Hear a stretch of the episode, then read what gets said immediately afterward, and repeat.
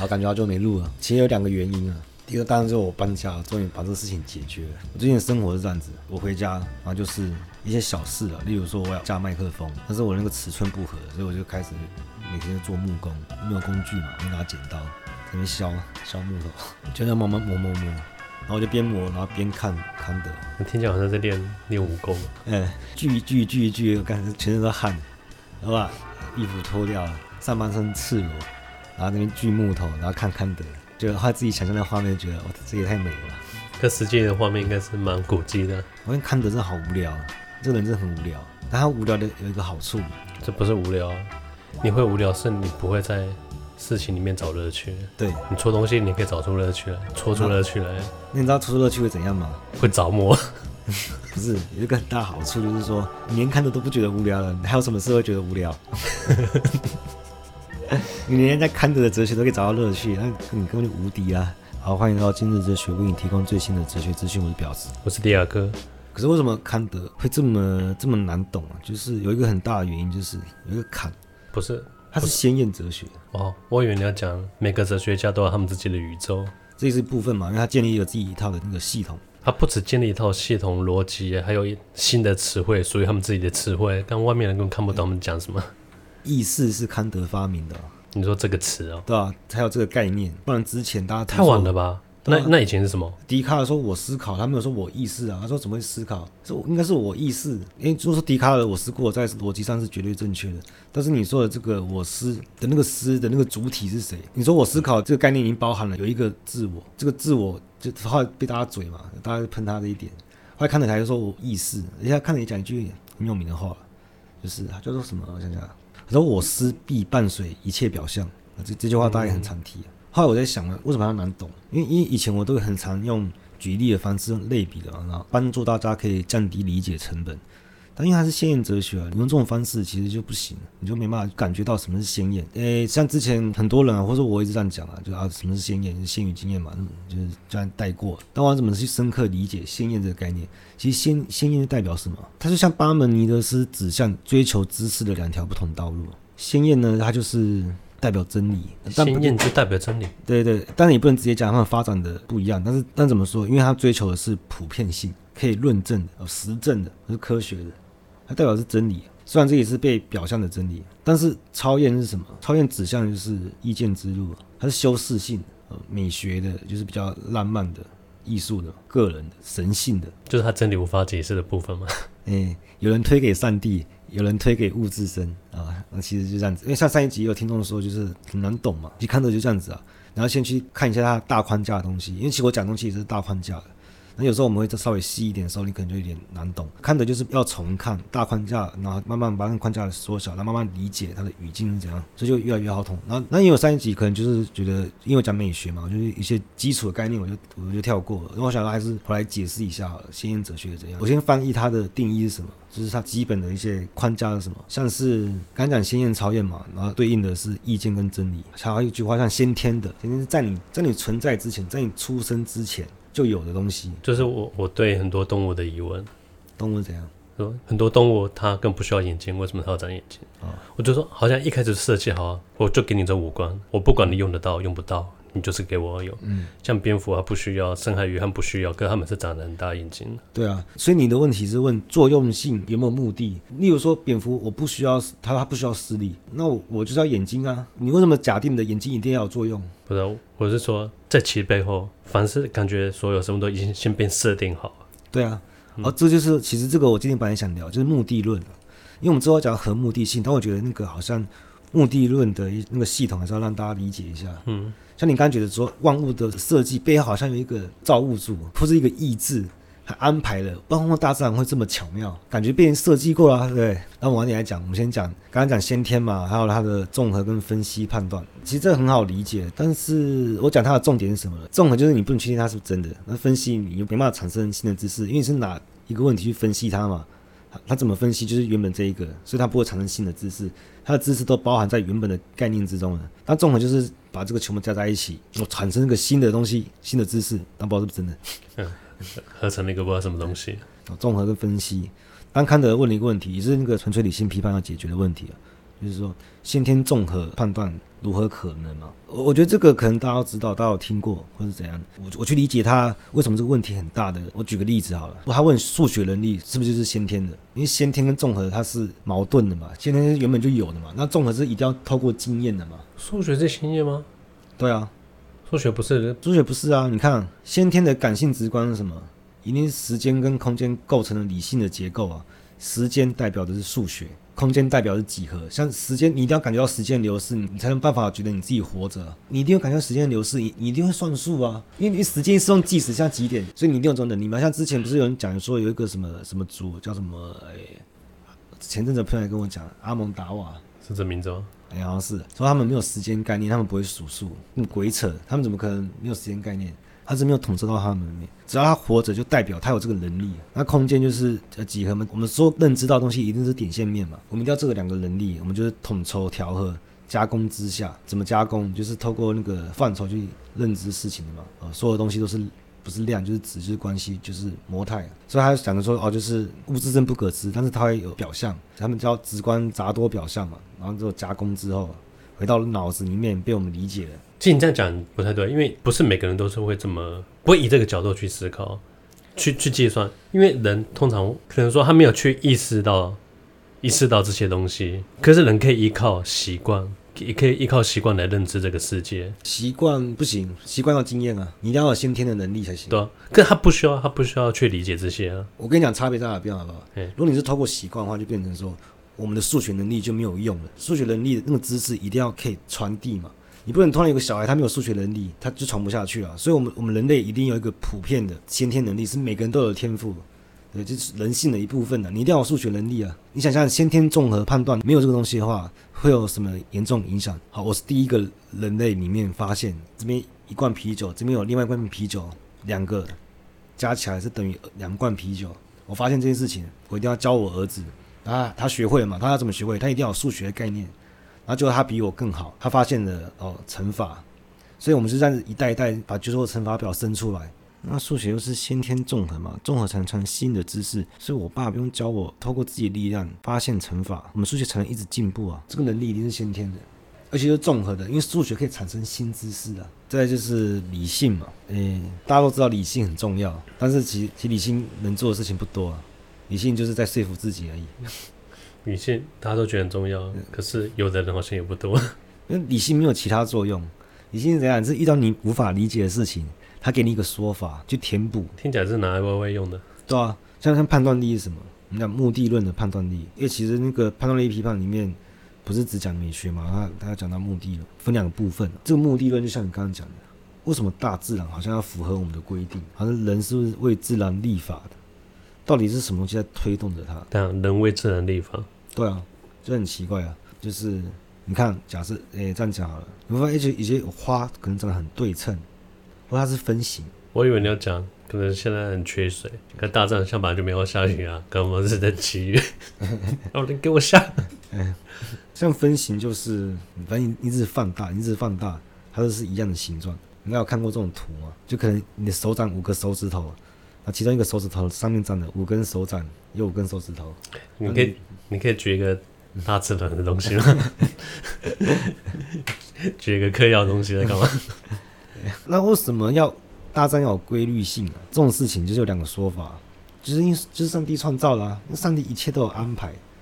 就等于没给说法，这个或是有个意志嘛，就是反正不是一个意志，就是一个上帝。然后，然后这是近代哲学家的通病啊，遇到问题就丢给万能的上帝，然后伟大的上帝全部解决。那康德不接受，因为他论如果是这样子的话，他就是一个，他就他就是一个因果机械，因果机械。对啊，就当你代表说，那所有东西都设设计好了，那我现在的自由也是个上帝设计好的，那就是非常机械嘛。所以康德不接受，他就不在外在找目的，他走另外一条路，就自然。是以自己为为目的的，内在的目的是我们这个对象被我们认识，符合我们，我们看到这个对象，然后我们感觉到它很对称。这个对称概念是我们已经知性已经介入了，对称是概念啊，然后知性已经介入了，所以我们看到不是它，只是它的表象而已。这表现是我们规定的。所以你说一个对象可以被你认知，不被你认知啊？能透过十二范畴去认识他吗？对。对啊，如果是你认知之外的东西，你就无法。那个就可以交给理性啊，理性就强，就是强行解释吗？对啊，所以信仰一定是在理性那一块啊。所以康德哲学是把上帝比较早移开，但是康德哲学并不是说没有上帝，他还是有上帝，他一样有一样的通病嘛。因为他遇到没办法解释，他也说物自身，物自身不可知，然后他也不知道，反正就是我们可以透过思维来来认识到他，但是没办法真正的猜测他应该是这样子吧。所以康德比笛卡尔。聪明一点的地方就是说，哦，我意识，他不要说我思故我在，然后我我意识代表说是这个自我也是表象而已，所以这个自我它也不是真的，也是他那个推导出来的理论上的。然后那我们就可以讲第三契机的那个无目的的和目的性，有一种可能比较通俗又好理解的说法，但我其实我有点当然不太满意，但是好像也没也可以这样讲的说法，像一朵花，它符合你的审美，它长得这样子。它没有目的，它是刚好符合你的审美目的啊？要是我不喜欢的话呢？那就就是你觉得不和谐呀？那就没有啊。我们讲那个目的好像为为了你服务一样。因为我们我们一般人就觉得目的就是有没有个什么动机，还要完成它，去达到那个目的嘛。然后其实不是这样子，这个是外部的。第三契机其实就讲的是关系嘛。那关系里面就是像因果范畴啊，就是很重要的关系。然后传统上像像我们在亚里士多德讲过四因说嘛。然后康德认为说，他说目的因果律才是审美判断的本质啊。干，他一开始还在讲那个，嗯，讲无目的性才是纯粹的，现在在讲目的因。因为他他给你解释目的是什么，像是他对目的做一个抽象的定义，因为他是鲜艳的嘛，目的是一个概念的对象，也是他被看成那个对象的原因。这听起来很奇怪啊，但其实不会啊，就是说。你突然觉得一个很对称的东西，或是很有什么什么，它就刚好符合你的审美啊，刚好符合你的规定，所以变成说这个合目的性，其实应该讲说主观的合目的性，它是符合你的形式的合目的性。反正你可以想成这样子，一一开始一定是表象，一个表象，一个对象的表象，它刺激到我们，我们产生了快感。我说，诶，为什么我们有这个快感？我们的那个我们的想象力跟自信被触发，那这是发生在内在的，我们的心灵之中，内在的因果律。那么，因为这个快感意识到它，那虽然这种快感是某种经验，但它其中有先天的基础，就是合目的性的。像我去看日出，我是带着我是我是有意愿嘛，带着意愿去的。但是欣赏的时候，那种快感不是我能计算跟勉强的，所以并没有规则能决定我们下审美判断。我们下审美判断的时候，就好像建立了一套规则。啊，休息一下，抽根烟。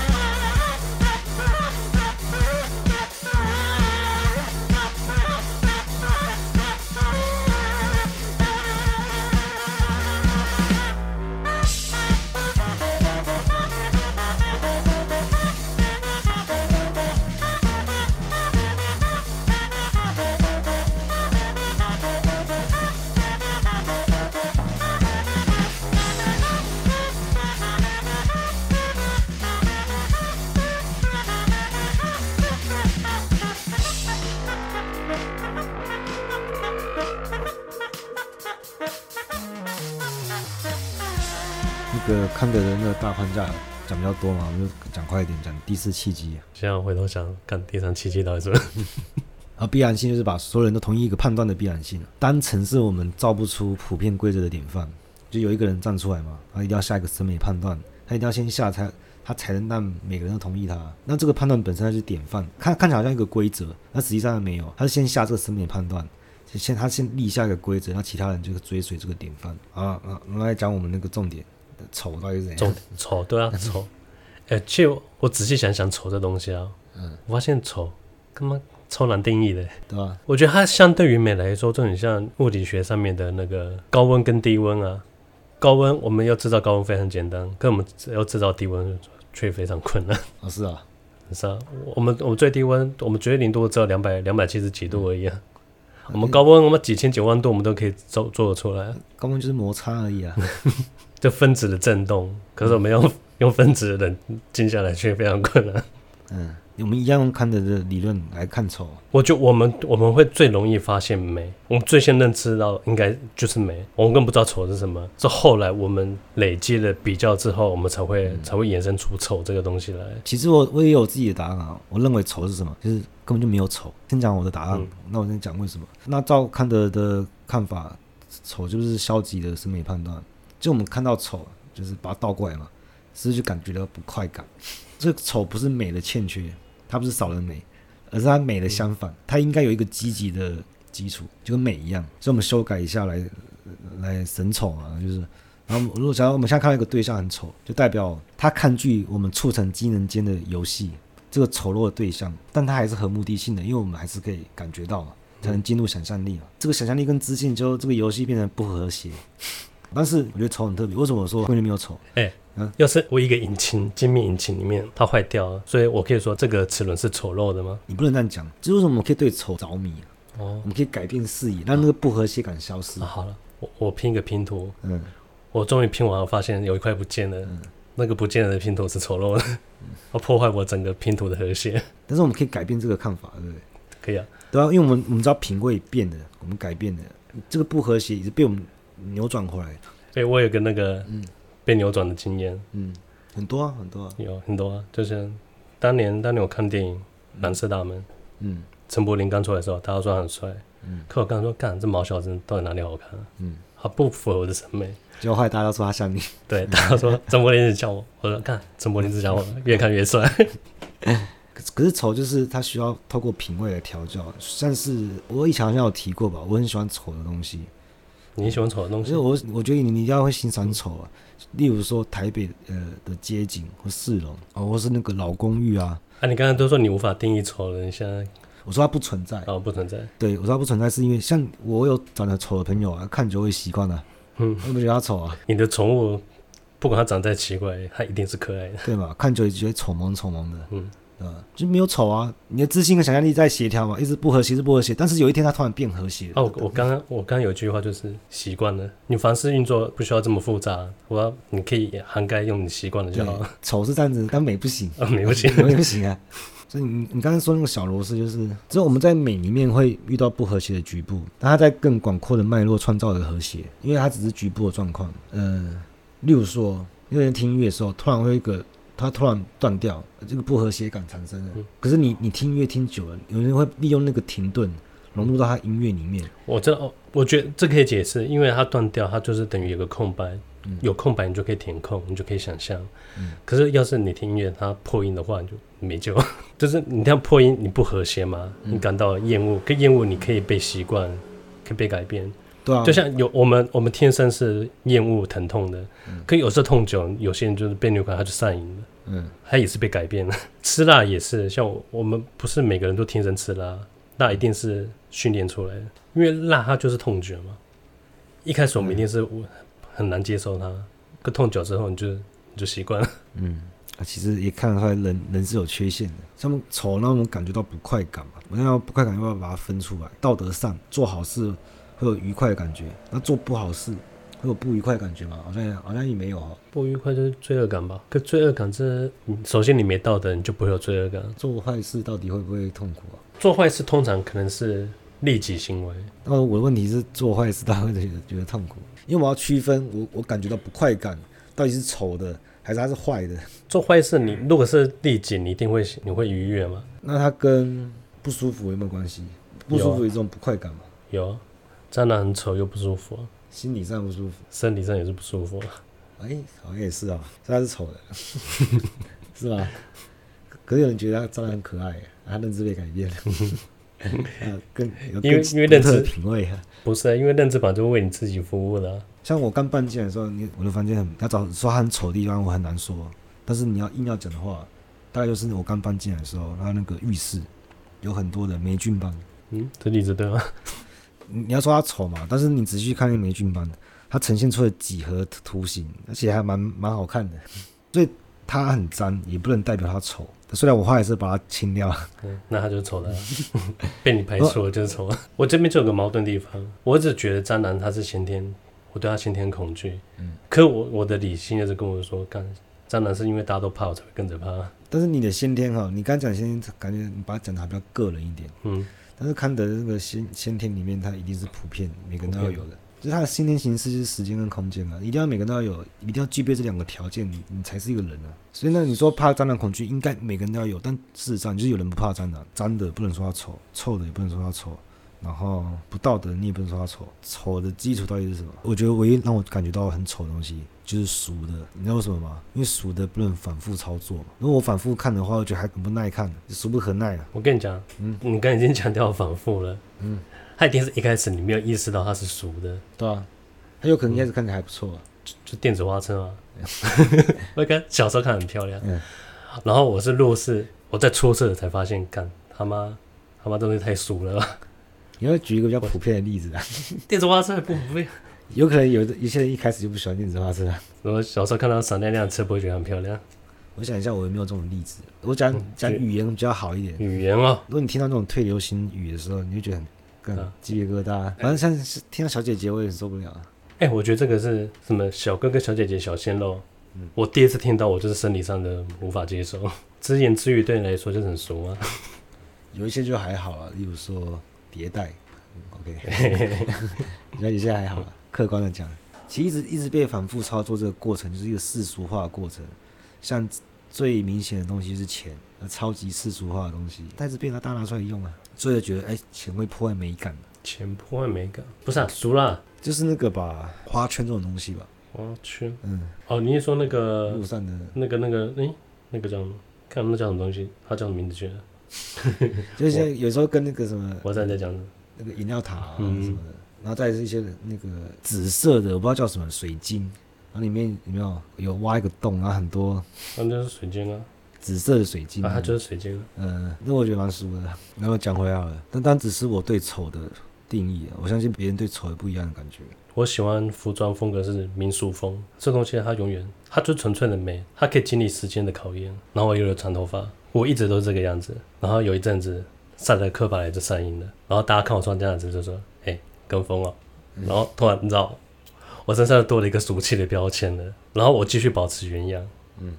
赛德克巴莱风气过之后，大家说：“哎、欸，已经不流行了。嗯”我 干干我屁事哦！我一直都没变过。过一阵子，大家重新上映。你 还要穿吗？好，今天到这，回答一下那个一些听众问题啊，因为我没办法回嘛。而有、啊、我音乐都会写在我那个描述里面，每一集都有写。然后还有一个就是问能不能谈技术哲学？技术哲学我们之后就是有时间我们会聊。那我还是先先把那个符号学聊完。符号学，不然那个图书馆我要还书了。好，拜。